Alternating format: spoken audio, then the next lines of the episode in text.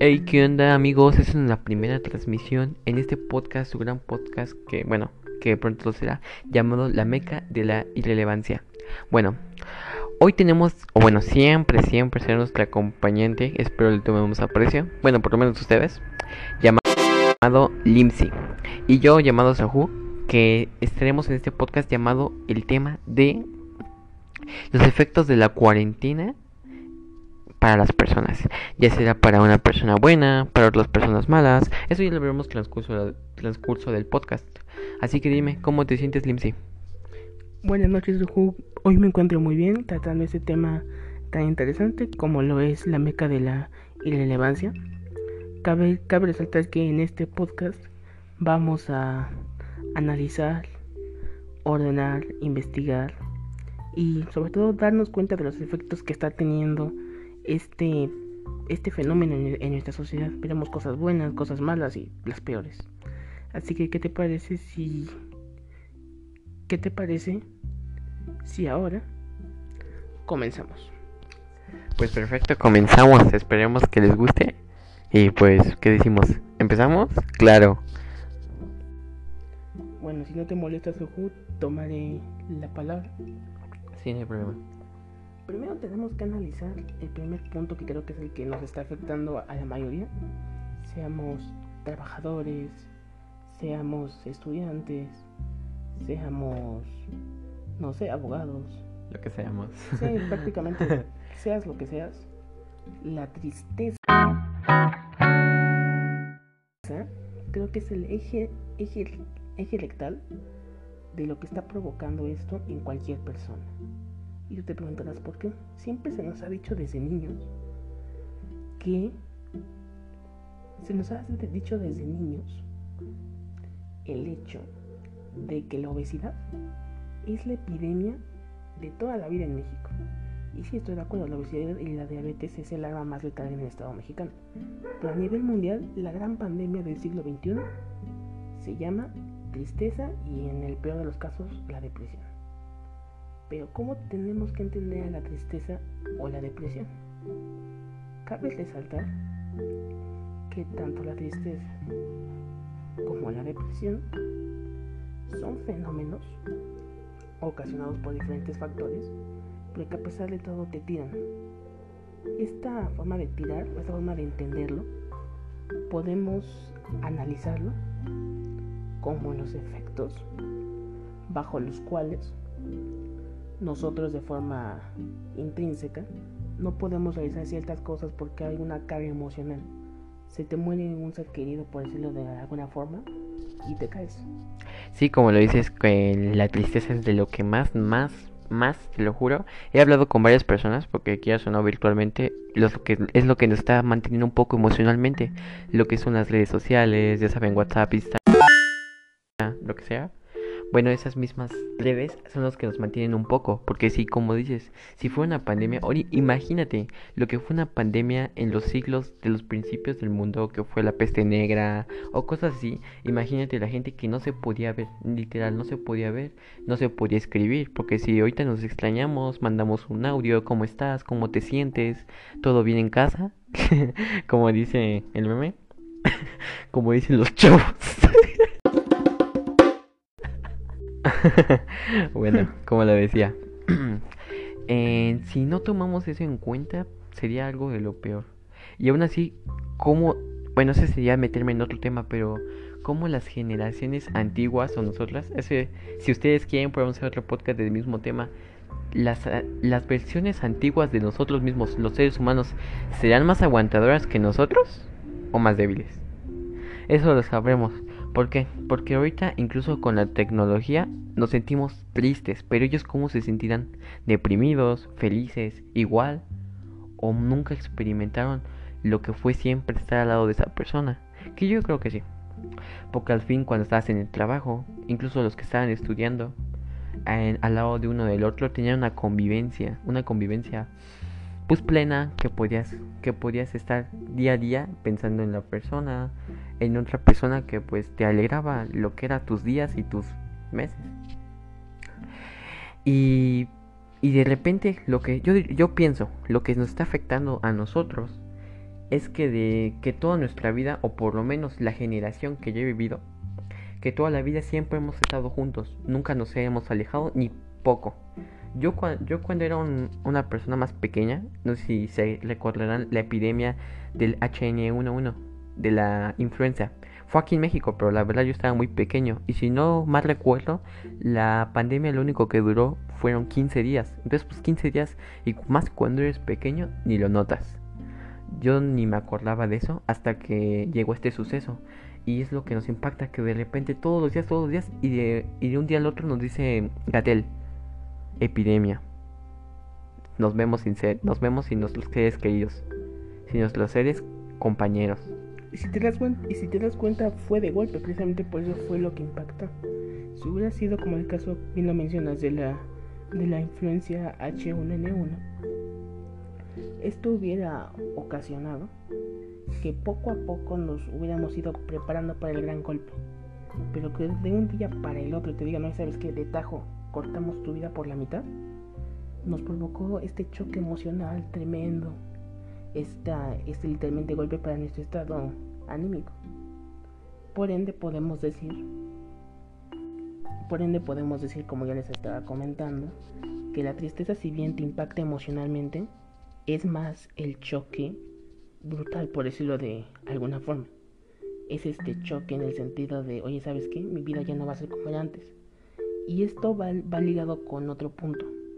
El siguiente tema, el siguiente efecto de la, de la, como les comentaba, y ahora toda esta tristeza generalizada trae consigo un tema que va muy de la mano, que es el estrés.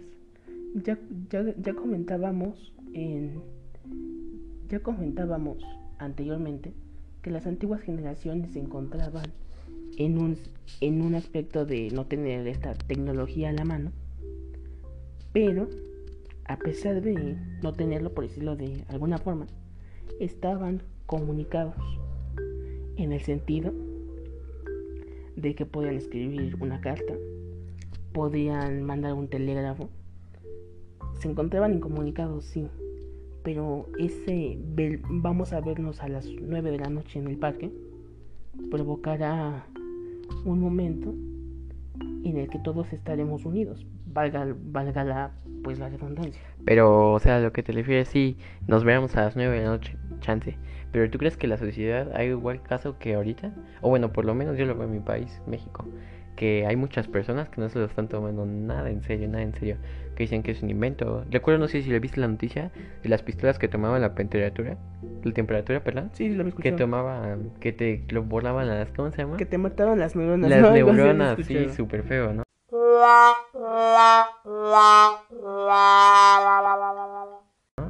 Entonces, pues, creo que es una tontería, pero en los siglos pasados que pensaban que la tierra era plana, ¿cómo serían esos pensamientos? De la pandemia sí me estará sirviendo, salgo y me vale todo. Pues cada sociedad tiene como que sus paradigmas, ¿no?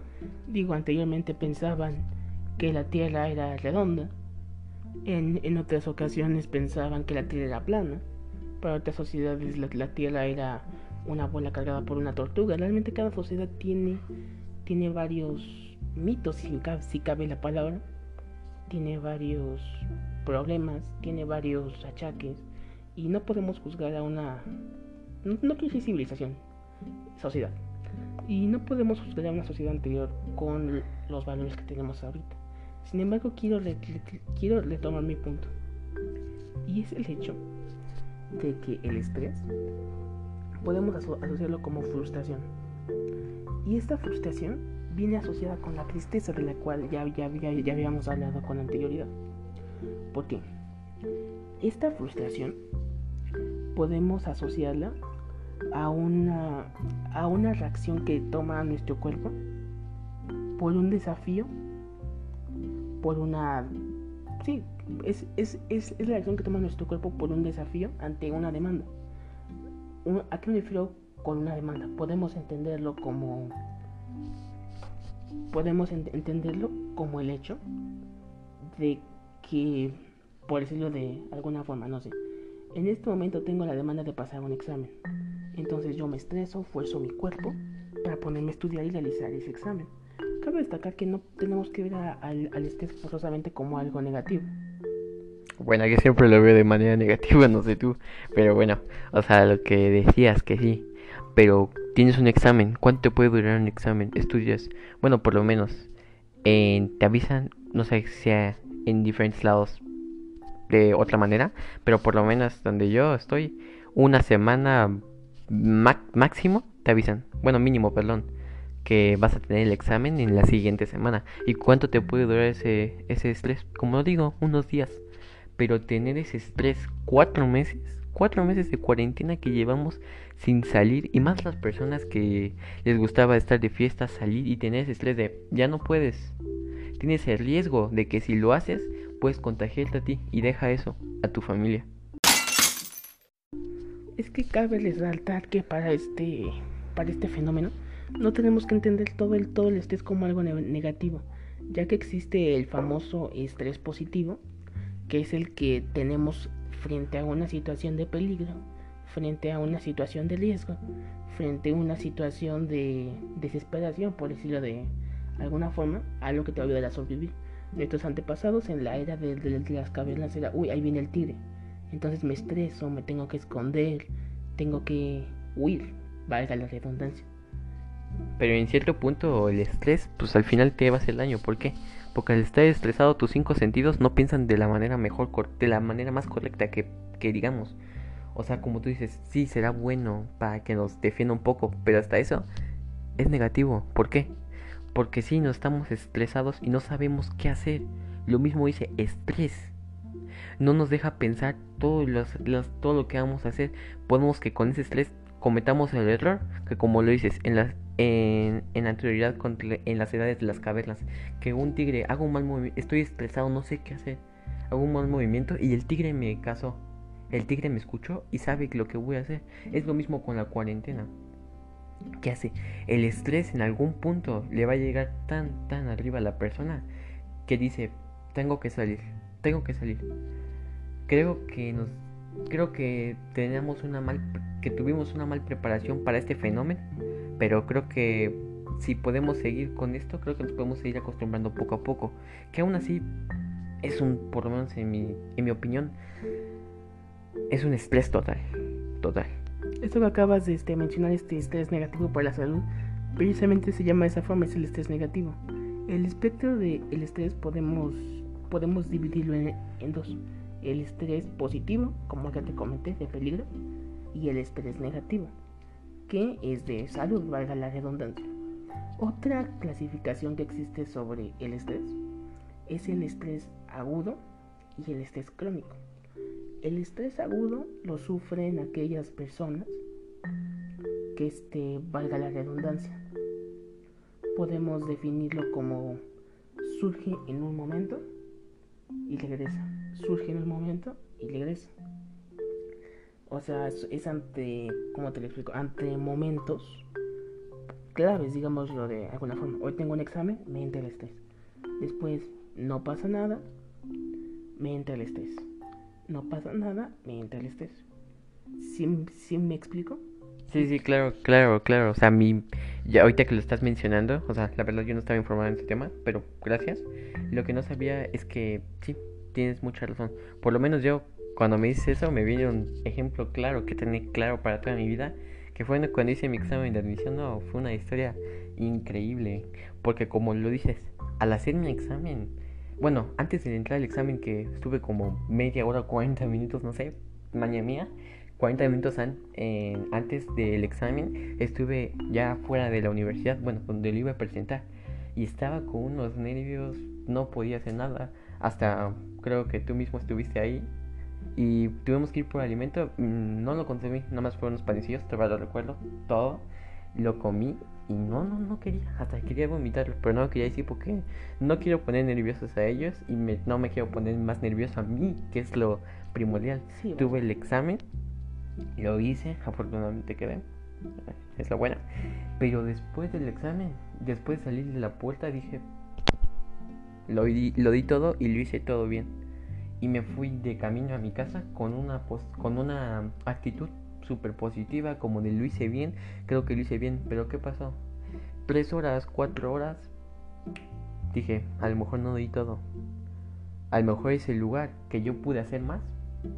Alguien se lo pudo llevar. Y es aquí tenemos otra vez el estrés. A veces sí, a veces no, en momentos críticos. Claro, y es, es que es lo que hablaba, es el, es el estrés agudo, de llegar en una situación en concreto. Pero en contraparte existe otro tipo de estrés llamado estrés crónico. Es como de cualquier cosa me estresa, cualquier, cualquier cosa me afecta, cualquier cosa me daña. Es básicamente estar todo el tiempo estresado. Ese es el estrés crónico. Entonces podemos hablar de dos categorías del estrés. El estrés positivo, que te ayuda a salir de ocasiones de peligro, y el estrés negativo, por una parte. Esto yo lo llamo la, dicotomía positiva-negativa del estrés. Y el estrés agudo y el estrés grave, por decirlo de alguna forma, que es ficticio. Ante situaciones ficticias o reales, pero a fin de cuentas te genera ese estado como de alarma. Sí, pero pues al final, quieras o no, esa alarma nos prende algo y nos deja como que picados, podemos decirlo. ¿Por qué? Porque nos da un sistema de alerta y defensa a ti mismo, quieras o no. Eso que mencionabas del, ¿cómo se llama? Del estrés. Mm, recuérdamelo. Estrés crónico, estrés crónico, perdón. Eso creo que ya es lleva de un problema mm, un problema en psicológico y no creo que sea de la cuarentena, sino que post anteriormente yo creo que ya tenía problemas, o bueno, en algunos casos ya lo poseía. ¿Y qué fue lo que hizo la cuarentena? Estaba así, estaba en un, estaba en un vaso, intentaba salir, intentaba salir, intentaba salir, estaba estrés, pero qué hace, ¿no? Salir, convivir, te hace relajarte a ti mismo. Y pues es algo increíble. Hasta las personas que no les gusta, a las personas que dicen, oh, odio salir de mi casa, eh, me siento mucho más a gusto en mi casa sentado tomando un buen café quieras o no, sus actividades diarias de salir, convivir con tus compañeros, con tus maestros, con lo que sea, te hace sentir pleno, feliz, a gusto. A gusto es la palabra. ¿Y qué hace la cuarentena? Que esa cosita que te mantenía por lo, por lo que dices normal, te deja en tu casa todo estresado. Pasa eso. Pasa eso. Es que a fin de cuentas, quieres o no, a ese estado de incertidumbre, por decirlo de alguna forma, podemos llamar la ciudad a fin de cuentas, podemos mencionar, tratarlo de alguna forma, que la ansiedad a fin de cuentas es un estado de incertidumbre. Ese momento de no saber qué va a pasar, eso es, eso es la ansiedad, vaya. Tener ese temor constante a que algo malo te va a pasar. Y esto lo podemos ver claro en la sociedad. Oye, oye, ¿sabes qué? Este, yo tengo la ansiedad de cuándo se va a acabar la cuarentena. Em, nos, empezaron diciendo, vamos a acabar el 20 de marzo, por decirlo de alguna forma. Disculpenme, ese, ese, día comenzó, una disculpa. Vamos a terminar el 20 de abril. Después terminamos y nos genera un estrés. Nos va a generar este estrés de cuándo se va a acabar algo, cuándo se va a, terminar este asunto. Nos, nos genera un estado de incertidumbre total. Y es si quieras o no, esta sociedad, ah, inclusive antes de la cuarentena, es una sociedad ansiosa. No sabemos qué va a generar, no sabemos cómo, cómo va a terminar todo esto. Y es que a fin de cuentas, se llama así porque precisamente no sabes cómo va a acabar, no sabes qué fenómeno te, te, está causando, no sabes en qué va a terminar, no sabes cómo controlarlo. Sí, de, sí, de hecho yo también leí en, en, en, un, en un reporte de Vértigo, si no me recuerdo, una información que decía que muchos países nos tienen relacionados como que un país súper relajado, que nos preocupamos por nada. Pero estaba leyendo y estábamos como en el 15 país más ansioso de todo el mundo.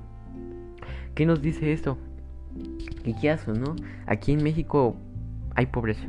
Hay pobreza. Y eso hay que tenerlo en cuenta. ¿Y qué es lo que hace? Que nos genera un poco más de ansiedad. Que esas que eso al tener pobreza tienes que salir por tu alimento, tener la ansiedad de hoy comeré, hoy no comeré, hoy tendré el platillo para mi familia, no lo tendré, cosas así. Hoy conseguiré el trabajo que tanto quiero o que no quiero y, y todo eso. Entonces, ¿qué podemos, qué podemos lograr?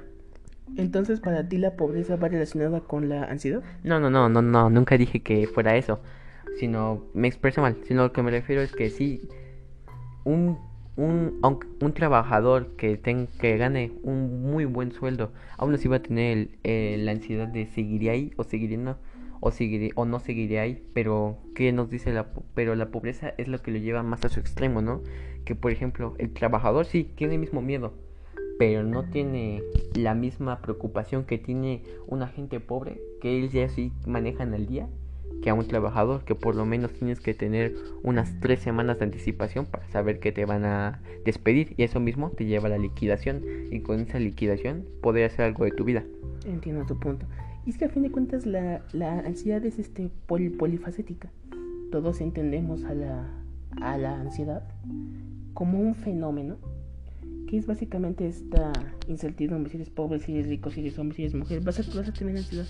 Y es que esta sociedad es hiper es hiperfacética en el sentido de que hoy me toca ser pobre, hoy me toca ser rico, hoy me toca ser trabajador, hoy me toca ser... Esta sociedad polifacética de la cual te había hablado, ninguna clase, distinción, sexo, raza, etc.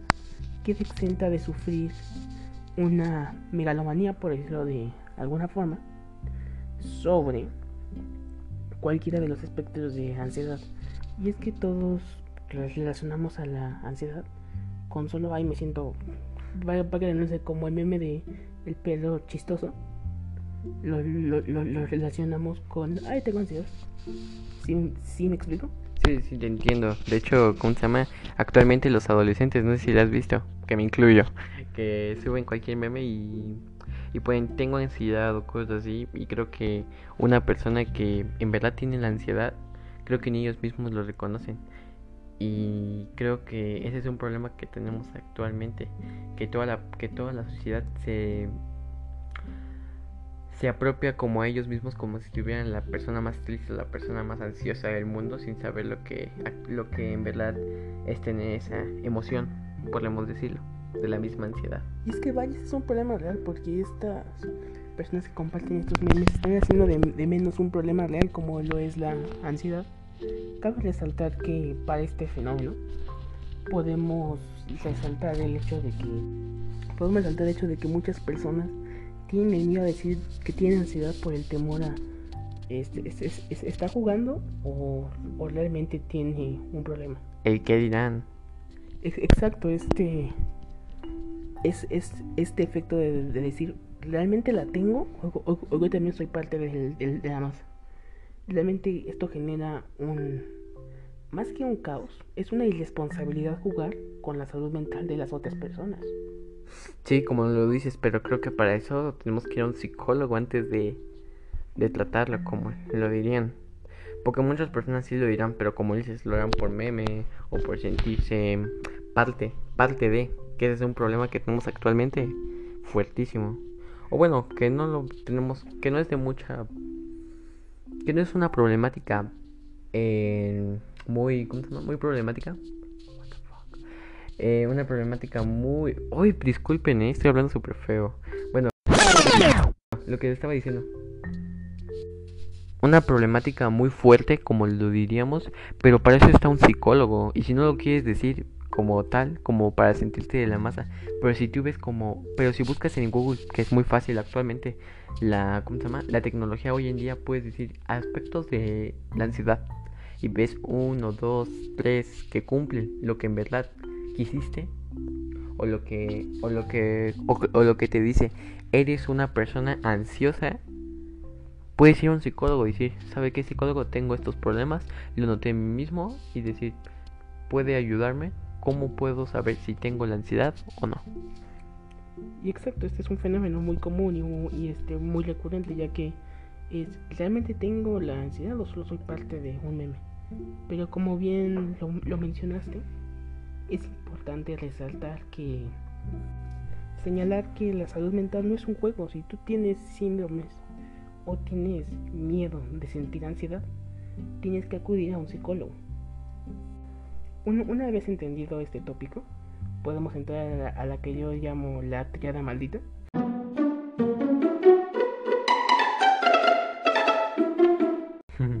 ya que ya, hemos mencionado ansiedad, depresión y el estrés. Cabe resaltar que esta triada maldita este, es, es lo que está afectando al 69% de los estudiantes a nivel mundial, según estudios de la Universidad Complutense de Madrid y la FACICOLA o la, la Universidad de las Ciencias Empresariales de Argentina, las cuales detectaron que jóvenes de entre 18 y 39 años padecen al menos alguna de estas tres características, ansiedad, depresión o estrés. Esto es algo realmente brutal. Preocupante. Preocupante más que nada, exacto. Ya que este... Esto quiere decir que pese a que la cuarentena nos esté afectando a, todos, afecta a unos más que a otros. ¿A qué crees que se debe este fenómeno? A lo que se deberá, pues, quieras o no, las personas que trabajan, eh, después de que, yo creo, bueno, en mi punto de vista, que en el trabajo te estresas más que en la casa, o en cuanto a trabajo no, aunque no sé mucho de ese campo. Yo te podría hablar como persona que soy y que soy parte de una sociedad universitaria. Yo estudio la preparatoria y en cuanto a mí, el sistema que tuve en clases presenciales, como fue en clases electrónicas, te juro que hice mucho más de lo que hice en mis clases presenciales. Al igual, pues tuve mucho más tareas, me mandaban, de hecho, los mismos temas los tuve que aprender por mí mismo, no por mis profesores tuve que ver videos, tuve que hacer cosas para... Porque los profesores, como te digo, nos mandaban las tareas y yo tenía que investigar cómo hacerlas.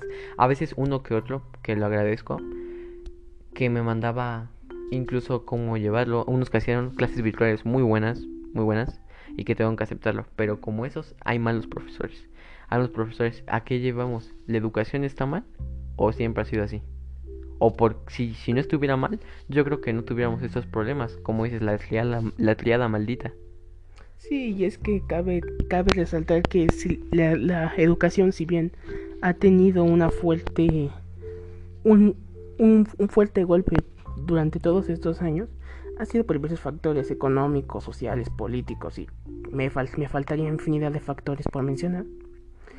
Pues la, educación la realidad es que el, sistema educativo mexicano no estaba listo para una modalidad en línea. Cabe resaltar, cabe resaltar que esto se, esto se debe a que ni siquiera estamos preparados para clases presenciales. Tienes un mobiliario dañado, tienes profesores que no están capacitados, tienes este deficiencias en tu infraestructura, tienes una amplia gama de factores que te generan un caos educativo.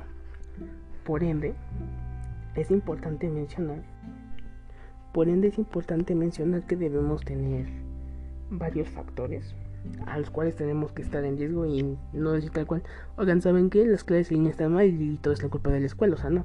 Las instituciones edu educativas hacen su punto, por decirlo de alguna forma, y no generan el 100% de la culpa. Y sí, como tú lo dices, ni tanto los profesores ni como nosotros estamos preparados.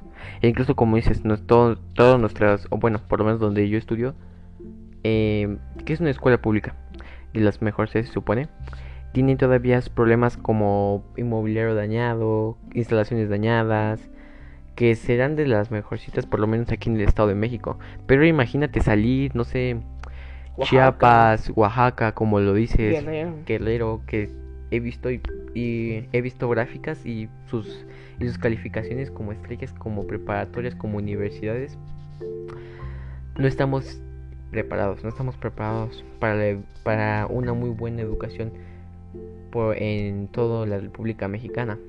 La UNAM, la UAM, sí, estará bien, estará bien, pero todavía tiene sus deficiencias. Y eso que somos de las mejores aquí en México, en México. La quinta mejor según el ranking. La quinta mejor. Y pues todavía tenemos esas decadencias. Ahora salimos y tristeza es lo que podemos encontrar. Decepciones de lo que tenemos en nosotros de la, del sistema educativo. Sí, digo, vaya, miras ese ranking y, y en vez de decir, oh, qué, qué alivio, qué gran universidad tengo, te quedas a preguntarte, bueno, ¿y cómo estarán las demás? Más que sentirte orgulloso, te sientes preocupado por el estado de los compañeros estudiantes a lo largo del país. Y es que en vez de preocuparnos deberíamos sentirnos orgullosos. Cabe resaltar que este, todo esto genera todo esto genera un sinfín de, de compases técnicos que es como de vaya, mi, mi escuela sí está tan mal, es de las mejores, pero ¿cómo estarán las demás? Y eso se ve claramente en las clases en línea, ya que si no, si no puedes dar una educación buena a nivel presencial, imagínate ahora a nivel a, a, nivel este en, línea. En línea, sí, claro. Y es que al, igual que tú fue mi caso, tuve profesores muy buenos. Yo en, el, en el nivel superior.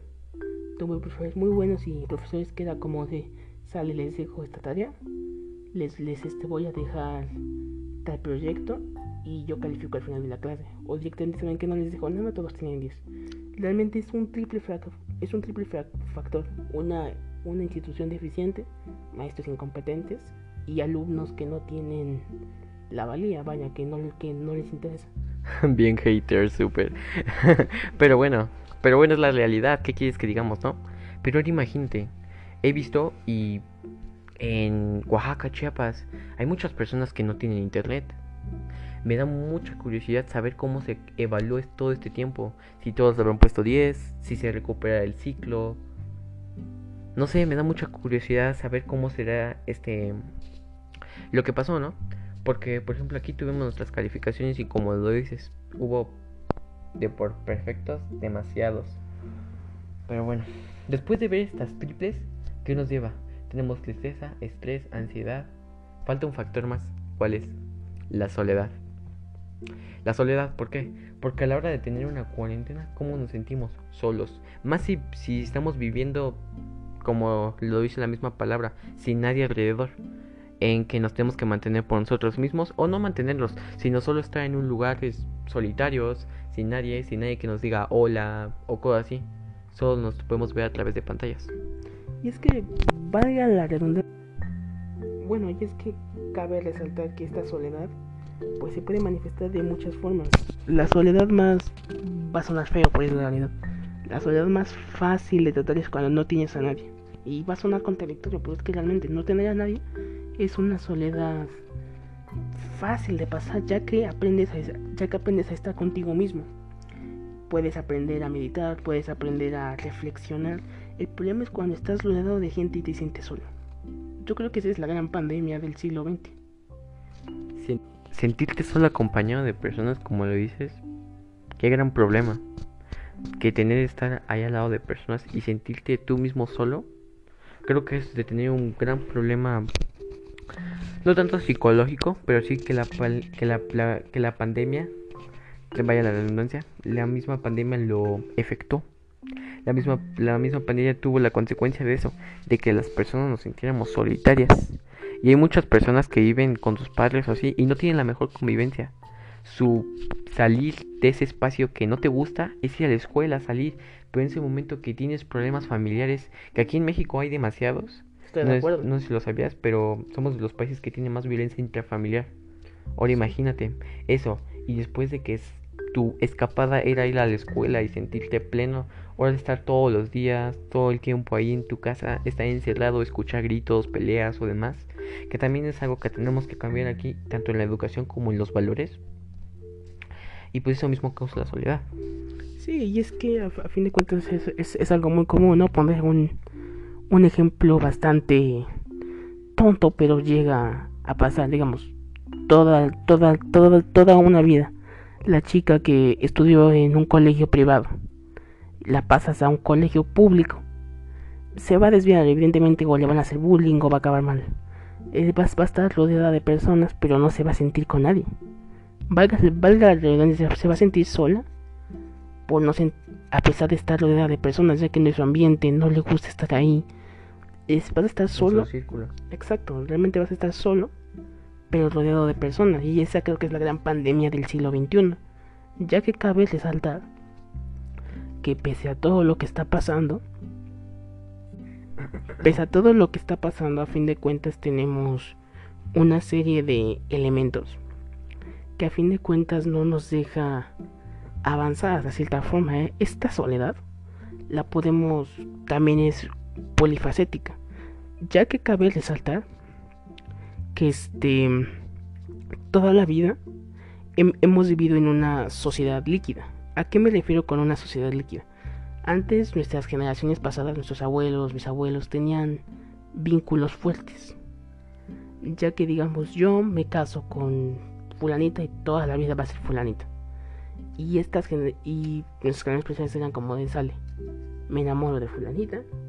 Este, toda la vida voy a estar con ella. Me caso, tengo hijos, la llegamos virgen al matrimonio y todo esto. Oye, ¿sabes qué? Hice, hice, amistad con Pedrito desde los 6 años. Y este, me voy a casar con él. Y me voy a casar con él, este, pues cuando sea el momento, a la redundancia. Sí, sí. Y la sociedad actual es como de, ¿sabes qué? Vas a ser mi novia unos meses.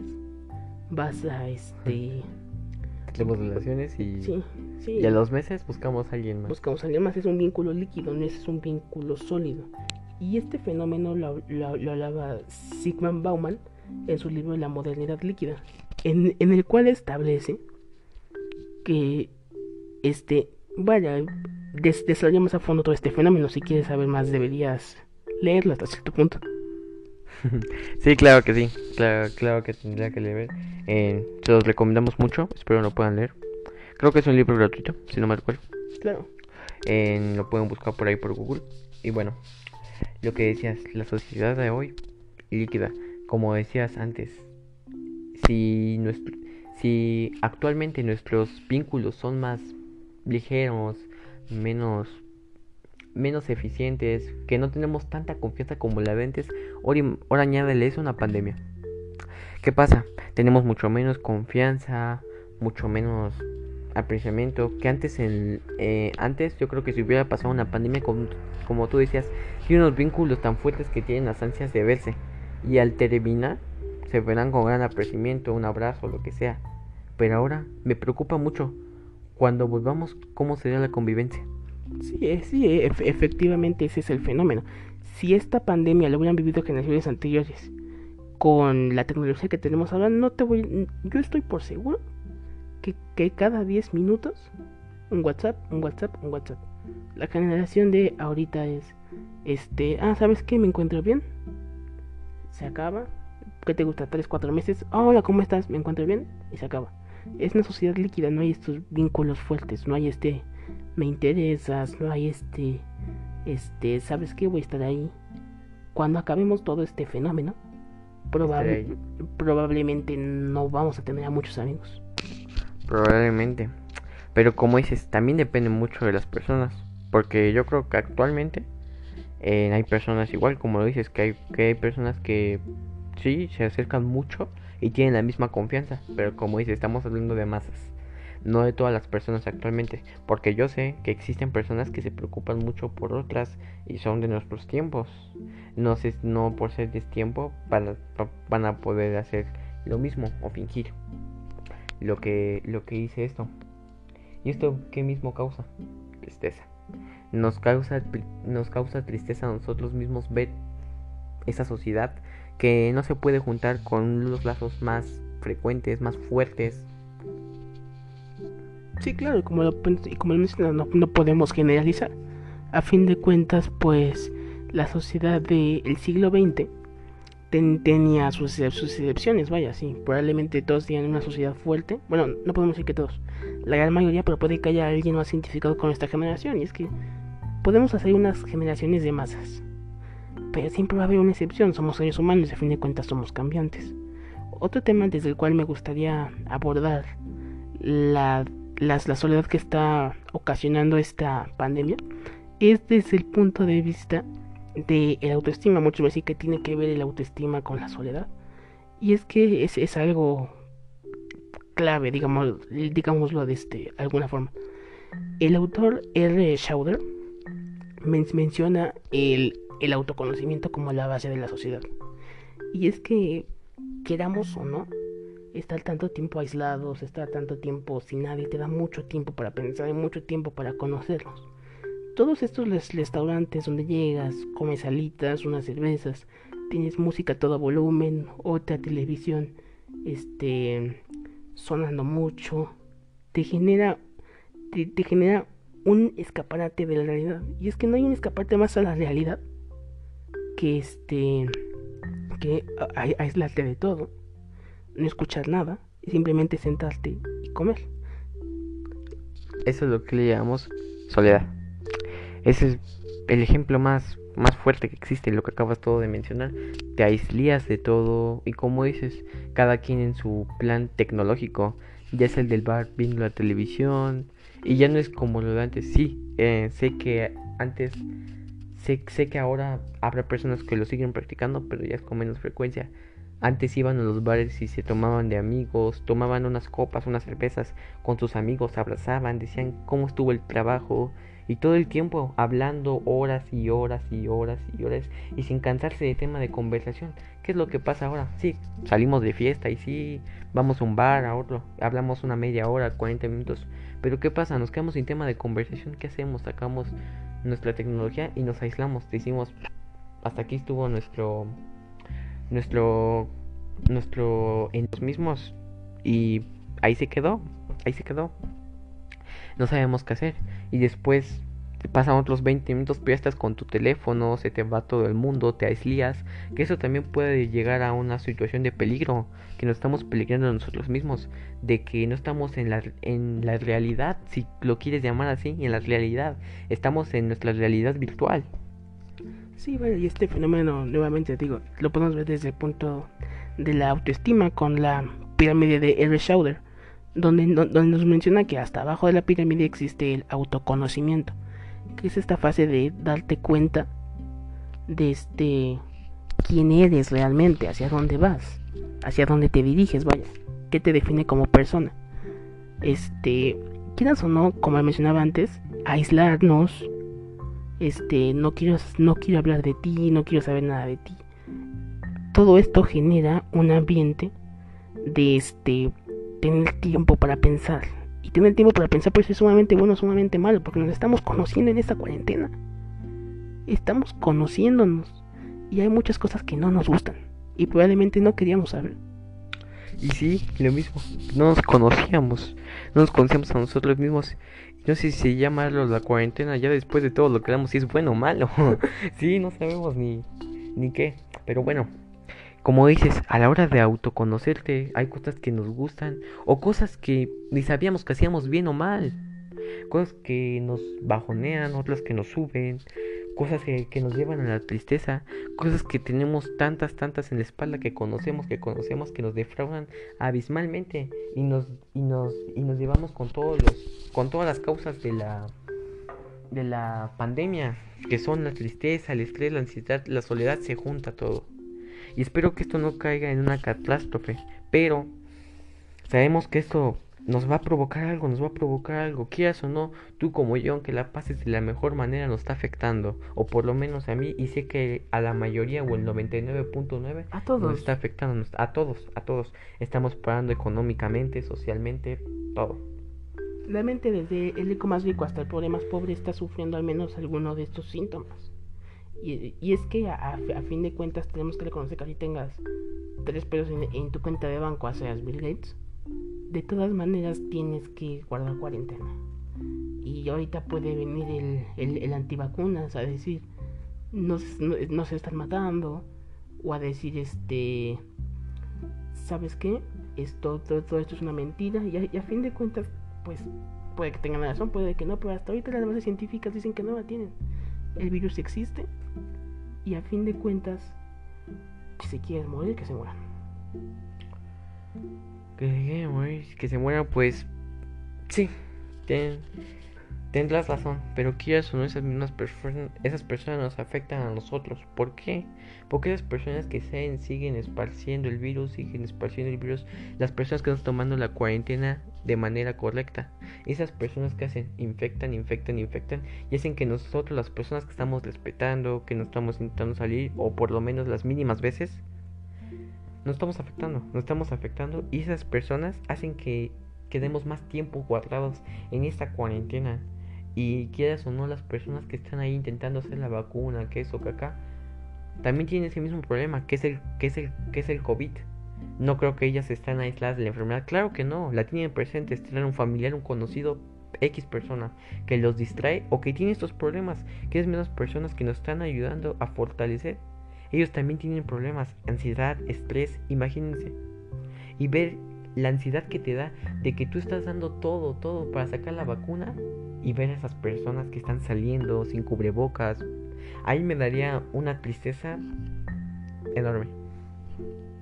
Y si te das cuenta, esto genera un quinto factor, que es la polarización de la sociedad. Ahora, ahora prácticamente estamos, si valga la, la redundancia, estamos divididos en dos, en dos bandas, en dos tribus. Los antivacunas y los pro cuarentena, por decirlo de alguna forma. Ahora vemos a los que están, este, a los que están en las calles saliendo como unos animales, como unos tontos, como unos estultos. y a los que y, a los que se están quedando en casa lo estamos viendo como los ciudadanos responsables que lo son realmente. Atienden atienden las, necesidades de seguridad atienden las necesidades de seguir las recomendaciones si tienen que salir. Esto genera un eh, este quinto efecto yo, yo, yo lo quiero ver como la polarización de la sociedad. Y es que a fin de cuentas la sociedad ha estado polarizada desde hace mucho tiempo neoliberales contra neoliberales contra conservadores, estamos viendo múltiples facetas. Esas facetas que nos acompañarán siempre, quieras o no, pandemia o no, siempre van a existir. Y quieras o no, ahorita se están dando más a la luz. Y creo que sí, a las personas mismas nos están. Y a algunas personas nos está causando problemas. Y quieras o no, no sé si has visto, pero a esto de la cuarentena las personas nos pone más estresante, nos pone más duras, más intolerantes a todo. Queremos sacar problemas a todo. No sé si has visto, por lo menos, eh, entro a mi Twitter y ya son 30 hilos de que quieren matar a una persona, las quieren funar por cosas que ya pasaron años o cosas que en verdad son falsas. Algunas son verdaderas y qué bueno que hayan aprovechado un buen tiempo. Pero esas personas que, que injustamente están pagando eso, está mal y que es lo mismo que afecta que afectan eso la pandemia es un arma de doble filo ¿Por qué? Porque sí, nos estamos, nos, nos estamos guardando, estamos pasándola mal, nos estamos deprimiendo, nos estamos dando de más. Pero también nos estamos conociendo, también estamos dando cosas a la luz que no sabíamos.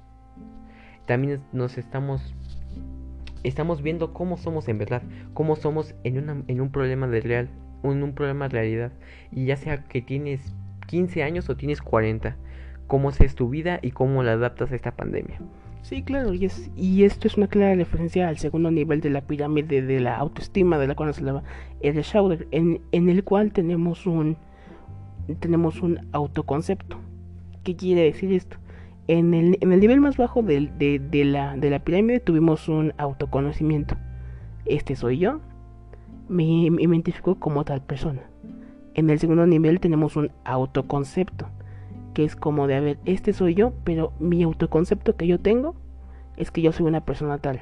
Pongo un ejemplo. El, el autoconocimiento es, soy una persona, soy una persona que mide 1,60 en mi caso, tengo pelo rizado y cabello blanco. ¿Cuál es mi autoconcepto? Yo me identifico como, no sé, el mejor de mi clase y el astronauta y el y lo mejor, ¿no? No sé si me explico. Y, y aterrizándolo un poco, me, me identifico como una persona que va a la escuela y es estudiante de derecho. Y pues sí, cada quien tiene su autoconcepto, pero te planteas si será, ¿tengo razón o no tengo razón? No sabemos, hasta nosotros decimos, sí, está bien, pero a lo mejor la persona que tienes al lado, o a lo mejor la persona que apenas conoce hace un mes, puede tener otra percepción, o puede tener la misma, eso ya tiene de, de, cada quien. Y sí, esta, esta pirámide que nos dio ese escritor ha sido buenísima, yo creo que nos va a ayudar hasta que, para siempre, porque los psicólogos, ¿qué hacen? No? Son parte fundamental de esta sociedad.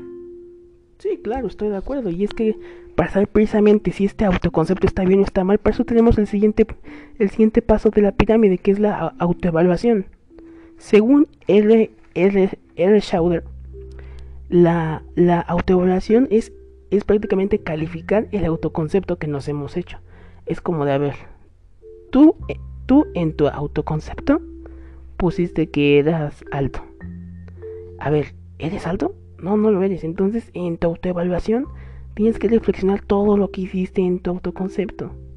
No, te, no, no puedes este, simplemente ponerte como lo mejor del mundo cuando no lo eres. Todos somos especiales, sí, pero no podemos mentirnos a nosotros mismos. No, así como dices, no podemos mentir a nosotros mismos, ni poner cosas que no somos, que no somos en realidad, porque aquí nos estamos mintiendo a nosotros mismos, o ponernos como la peor persona y no valorarnos a nosotros mismos. Yo creo que eso, yo creo que eso es, eso es una, para eso sirve este paso de la pirámide, para saber si o no.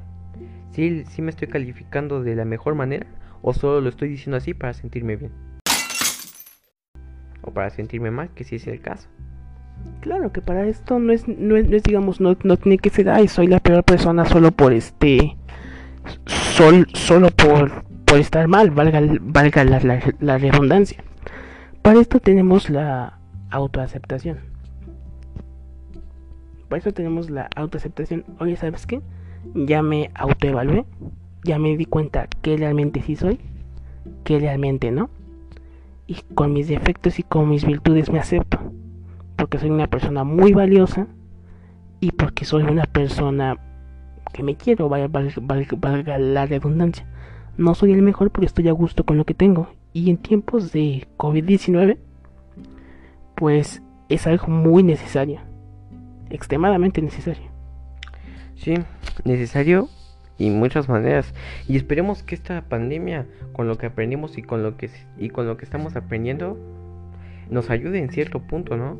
Que cuando que al salir después de esto seamos unas mejores personas, que tengamos mejores competencias y nos conozcamos nosotros mismos. No será la misma sociedad una sociedad diferente o una sociedad mejor, si lo podemos llamar así, si lo podemos apostrofar, pero no lo sabemos en sí. Podemos estar peor o mejor. Esto ya depende de cada quien y del cambio. Yo pienso que esta pandemia, al terminarla, yo creo que nos va a dejar algo positivo. Yo creo que cada quien tiene su criterio, pero por lo menos en mi opinión creo que nos va a dar algo positivo. Sí, estamos dando está dando muchas cosas negativas, pero al final y al cabo creo que es de nuestro propio para nuestro propio beneficio, como nos suelen decir, que económicamente nos dicen hay que estar hay que tener prevención ante esto, si pasa esto, ya tenemos un punto más y de, y de si avanzo tanto, si invierto tanto y si pasa una pandemia, o pasa cosas como esta, que mucha gente se quedó en bancarrota, que mucha gente perdió su trabajo o cosas así. Que tenemos que asegurarlo, que tener un fin y pues tener ya saber qué personas somos y, qué, y en qué concepto nos tenemos. Sí, claro, y ya una vez que nos hemos aceptado tal y como somos, tener un, un autorrespeto por nosotros mismos. Es como, ¿sabes qué? Soy tal persona ya me acepté, pero oye, ¿sabes qué? Tengo, tengo dignidad, vaya. Les, yo me respeto como soy. O sea, ya me acepté, ahora tengo que respetarme. Si soy una persona de tal forma y ya lo acepté, ahora tengo que, tengo que respetarme. ¿Me explico? Sí, sí, respetarte, acostumbrarte a ti mismo, lo que eres y lo que vas a hacer. ¿No? O sea, por lo menos yo, yo, lo, yo lo veo en ese plan. Yo por lo menos lo veo en ese plan. Y pues sí, el autor, el autorrespeto que nos damos a nosotros mismos o no. Porque quieras o no, esta pandemia nos, nos, nos enseñó a respetarnos a nosotros mismos e incluso a respetar a los demás. Respetar nuestras habilidades y respetar nuestros defectos. Respetar lo que podemos hacer y lo que no podemos hacer. Hay que saber lo que somos capaces y lo que no somos para eso. Hay que dejar las habilidades para alguien, las habilidades que no tenemos tan desarrolladas para alguien más y mejorarlas, no solo quedarnos con eso, porque no siempre va a estar esa persona o no siempre vamos a tener ese apoyo que nos va a tener esa persona o el o el o el valor económico que vamos a tener. Sí, y digo, y finalmente es algo a destacar, valga la redundancia. Porque pues, a fin de cuentas todo, todo es algo cíclico. Y para finalizar es esta pirámide de Schwer, tenemos hasta arriba al autoestima el autoestima. Cabe resaltar que estás tal vez porque es el punto de realización final. Ya tengo conocimiento de mí, ya tengo este autoconcepto, ya me autoevalué, ya me autoacepté, ya me autorrespeté y ahora ya tengo autoestima. Por eso es la pirámide de la autoestima, porque después de todos estos pasos, ya finalmente puedes llegar a... Apreciarte a ti mismo. Sí, sí, sí, exacto. Puedes, puedes tener esta, esta autoestima. Y estas conclusión y, estas y podemos sacar como conclusión de la autoestima que básicamente en, en- en tiempos de, de la COVID-19 es una de las cosas más importantes. Ten la autoestima para quedarte en tu casa y cumplir las medidas. Ten la autoestima de proteger a los tuyos y quédate en casa. Ten la autoestima de no tomar cosas malas. Es, es por eso que aquí... Bueno, y, es, y, eso creo que es, es todo por mi parte. Conclusiones, Ojo. Bueno, ya que hablamos todo lo que tuvimos que decir, todo lo que no, todo lo que sí, bueno, esperemos que les haya gustado. Y pues, ¿qué les puedo decir? Los efectos hay demasiados, hay muchos, pero espero que lo hayamos tomado de esta pandemia de COVID-19 como algo positivo, algo que se pueda tomar de manera, de manera alegre y de manera buena y no tomarlo como siempre negativo. Si estás en depresión, si estás en, si estás en soledad, si tienes estrés, acércate a alguien. En serio, acércate a alguien. Todos tenemos el mismo problema y yo creo que entre los mismos problemas podemos apoyarnos y tener algo mejor. Y pues eso es lo- y pues esas son mis conclusiones. No son unas conclusiones súper altas y súper buenas, pero creo que lo más sencillo lleva a lo más complejo. Sí, claro. Y creo, creo, creo que eso es, que eso es pues lo importante. Yo como conclusiones puedo sacar que a, a pesar de este todo todo todo todo lo que ha pasado hem- hemos tenido cosas buenas y es que es en el aburrimiento donde podemos explotar nuestra creatividad sonará al- algo cliché pero a fin de cuentas cuando estamos aburridos es, cuando surgen las mejores ideas cuando estamos solos es cuando surgen los, los mejores trabajos y esto es algo muy importante ya que como cabe resaltar todos estamos dispuestos o indispuestos a realizar ciertas cosas, pero es por nuestro bien. Yo como conclusión saco que todo este fenómeno es algo de lo que podemos sacar cosas buenas y entre todos nos, nos ayudamos. Pues bueno, creo que es hora de terminar. Espero les haya gustado mucho este podcast. Espero que haya sido de su grado. Denle like, denle, compártanlo con sus amigos. Todos también se subirá a Spotify y a otras plataformas. Espero les haya gustado. Ya saben, es su, su podcast favorito, La Meca de la Irrevelan- de la irrever- Irrelevancia. Irrelevancia. Perdón amigos. Bueno, denle like y todo eso. Adiós. Buen día.